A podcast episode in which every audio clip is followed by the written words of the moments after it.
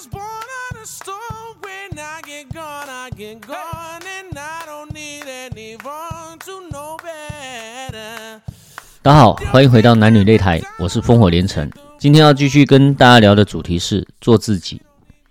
上一集我们说到，如果我们在网络上搜寻关键字“做自己”，会出现超级超级多有道理又振奋人心、鼓励大家做自己的至理名言，教所有的人勇敢的做自己。做自己这件事呢，俨然成为当今社会的铁律显学。我自己的成长过程当中，也深以为是，认为人活着就是要活出自己，别人不要管我，不要操控我，不要试图去影响我，我也不想管别人怎么看、怎么想、感受如何。总之，我就是要做自己。只有勇敢做自己，才帅，才称得上有个性。不知道大家有没有和我一样，曾经思考过一个现象：从小到大，我们接受到的资讯和教育告诉我们，随和、体贴、好相处，才会被人喜欢，人缘才会好。但是，当我出社会观察一段时间之后，发现，诶，很多时候好像相反，那些敢于做自己、有想法、有个性的人。在团体中反而被喜欢、被尊重，而那些希望能够面面俱到、争取认同、争取好人缘、被大家喜欢的人，有时候反而容易被忽视。虽然不至于被轻蔑，但相对的，似乎好像比较容易被归类在不是那么重要的那一群人的行列里。这是一个很吊诡的现象。更怄的是，面面俱到、体贴、好相处、希望争取认同的人，常常都是更认真、更努力的人；而那些很自在、随性做自己的人，反而是轻松愉快，甚至有时候看起来让人觉得有点颓废的一群人。我们回到男女的相处，上一集说过，我认为做自己有个性。绝对没有错，但是有两个问题：第一，如果我很蠢，那么越坚持做自己，是不是越蠢？第二，有一种说法说，太体贴的女孩一下子就会被忘记，过度随和的男生很容易领到好人卡，沦为工具人。那到底是要当一个体贴、好相处的情人？还是当一个有个性、敢于做自己的情人，这实在是一个大难题。然而，这个问题真的有那么难解决吗？我认为，基本上必须先做到，让自己不要是太蠢的自己，同时呢，又真正的体贴。什么叫不要太蠢的自己？第一，不成为一个理所当然的蠢人。男女相处的过程中，有一种人。有一种蠢人，他把一切都视为理所当然，对方的存在理所当然，对方的付出理所当然，对方的包容理所当然，对方无条件的支持和配合理所当然，连对方陪你上床都觉得是理所当然。这种人。不只是愚蠢，简直就是愚蠢。第二，当一个感恩的人。我在小学五年级的时候，导师就曾经问全班同学：“你会跟家人说谢谢吗？”我们往往因为是家人，是最亲近的人，觉得说谢谢反而很奇怪、很见外。可以，那就不要用说的，用做的。不要问我怎么做，老婆是你的，老公是你的。如果连怎么对老公、老婆表示感谢都需要问别人，那么恭喜你，你已经练成蠢人神功的第二式。再来，什么是真正体贴的人？有时候我会接到不明的来电，电话那一头开头就会说。烽火连城先生，恭喜你因为你是我们公司重要的贵宾，所以公司特别帮你争取到什么什么福利、什么什么优惠，然后就是一阵推销。我可以理解打电话的人也是辛苦讨生活的人，他的话术都是公司训练他们这样说的，但是我很反感这种话术。为什么？因为不要把你们的需求。说的好像一切都是为我好，明明是你要推销产品给我，却说的好像我赚到一样。在男女相处的过程中，真正的体贴是很自然的付出，同时没有索取，是一种气度，是一种没有想要在你身上索取任何回报、索取任何奖励。包括性关系的一种气度，而有目的、想要回报的体贴和付出，就是讨好。很奇怪，情人通常分辨得出来，因为人都是有感觉的。很多年前，有一个总统曾经大声的疾呼：“难道阿水错了吗？难道阿水错了吗？我不知道你有没有错。”但是大家已经不再相信你。如果可以做到以上三点：一、不把另一半的存在当成理所当然；二、用行动来表达感谢；三、真正无所求的体贴，差不多就可以开始做自己了。我们来复习一下前一集，我们聊到如何成为更好的自己。第一，用智慧来做自己，不要用。本能做自己，动物的本能，饿了就要吃，路边也能小便，路边也可以交配。还有一种形容口不择言、说话不经大脑的人，叫做嘴巴像肛门一样。在周星驰《唐伯虎点秋香》里面，武状元有这么一段：惨惨惨惨惨，吃完了饭要拉，拉完了还要杀，杀完了又想吃。人生就是吃拉撒，情人是多数人这一辈子最亲近的人，但也因此是最容易忽略放松的人际关系。如果坚持用最低阶、不经大脑的本能来跟最重要的人相处，那不叫做自己，那个叫做自私，那个叫做一坨大便。第二点，让自己成为一个进步进取的自己，而不是空转耍废的自己。很多人误会哦，误以为做自己就是要放任自己。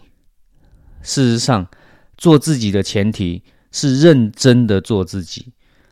但凡稍微有一点想法的情人，都不会想要一辈子跟一个空转。耍废人生呢？一眼可以看到尽头的人在一起。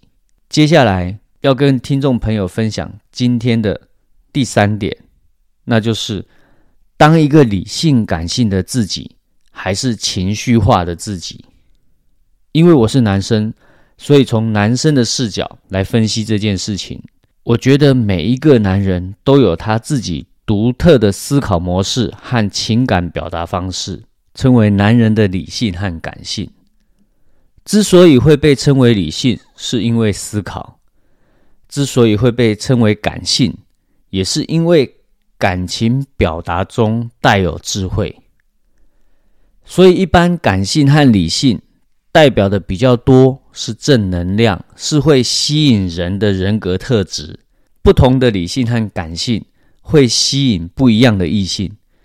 一个男人如果被称为兼具理性和感性，已经是相当高的评价了。但是，但是，大魔王，大魔王如影随形的站在男人的身后，随时准备跳出来吃掉男人所有的理性和感性。愤怒就是男女相处的大魔王。广岛的原子弹有一句名言是这样说的：“女人记得的不只是你心情好的时候有多好，更重要的是你心情差的时候有多糟。我最佩服的两个人，一个是我岳父，一个是我岳母。曾经听我太太说过好几次，在他小时候有一次，因为他和弟弟在车上吵架，当时的岳父停下车，二话不说就给后座的两个人各一个巴掌。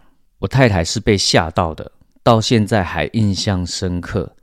虽然我不确定岳父是不是在那一次之后，从此。意识到自己的错误，告诉自己，无论再怎么生气，都不要做出伤害家人的事，也不要说出伤害家人的话。从我第一次见到我的岳父到目前为止，无论他再怎么生气，从来没有看到他动怒、口出恶言，甚至动手。唯一会看到他处理愤怒情绪的方式，就是深呼吸，不说话，离开现场。他不是没有脾气，他只是用深呼吸、不说话、离开现场的方式处理自己的脾气，不把情绪转嫁给家人。我的岳母，同样的，从我第一次见他到现在为止。从来没有一次见他真正生气过，有的只是噼里啪啦有话直说，情绪像午后雷阵雨一样来得快，去的也快。他也不是没有脾脾气，却从来没有失控，从来不说伤害人的话。他的心情说完了，所有的情绪也结束了。身为男人。纵使大多数的时间我们兼具理性和感性，还很幽默，然而生气暴怒的时候呢？你的理性和感性还在吗？关于愤怒，我想分享一个自己最近才理解的体悟，那就是喜怒哀乐是人之常情，不同的是喜、哀、乐这三种情绪。它不会伤人，不会伤感情，只有愤怒。如果不好好处理，伤人、伤感情，并且受伤的都是我们身边最爱、最亲近的家人。家暴就是这样来的。大禹治水是我国小一年级还用注音符号读国语课本时候就读过的故事。他告诉我们，面对洪水要用疏导的，不要用防堵的。从前我总以岳父为榜样，想当一个跟他一样没有脾气的男人。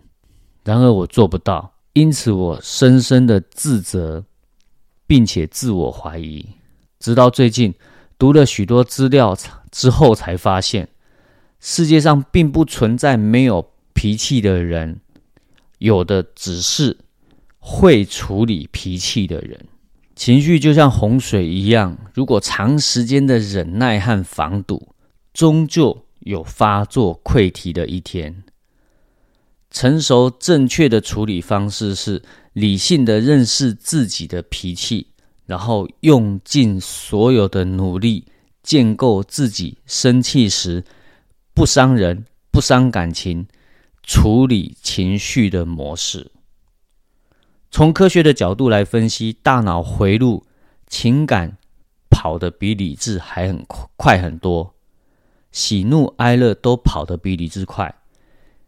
开心兴奋的时候，我们会不经思考的大叫，或是高兴的跳起来；害怕的时候，我们会不经思考本能的尖叫跑开。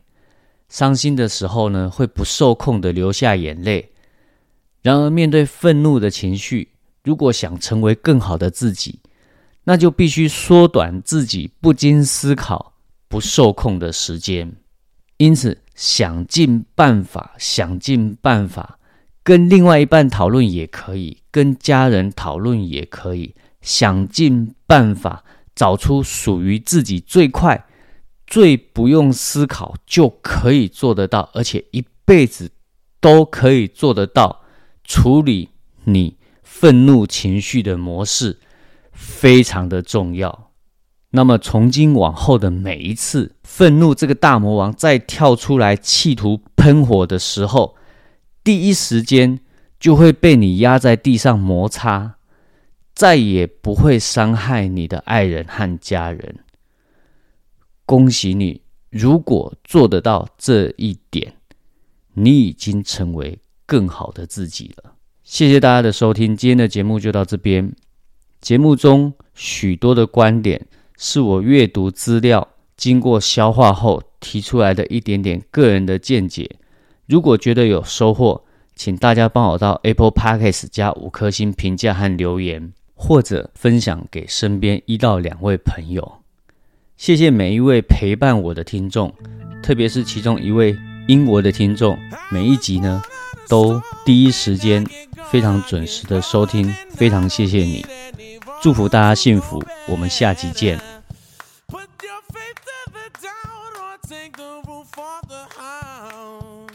We don't need gravity to get down.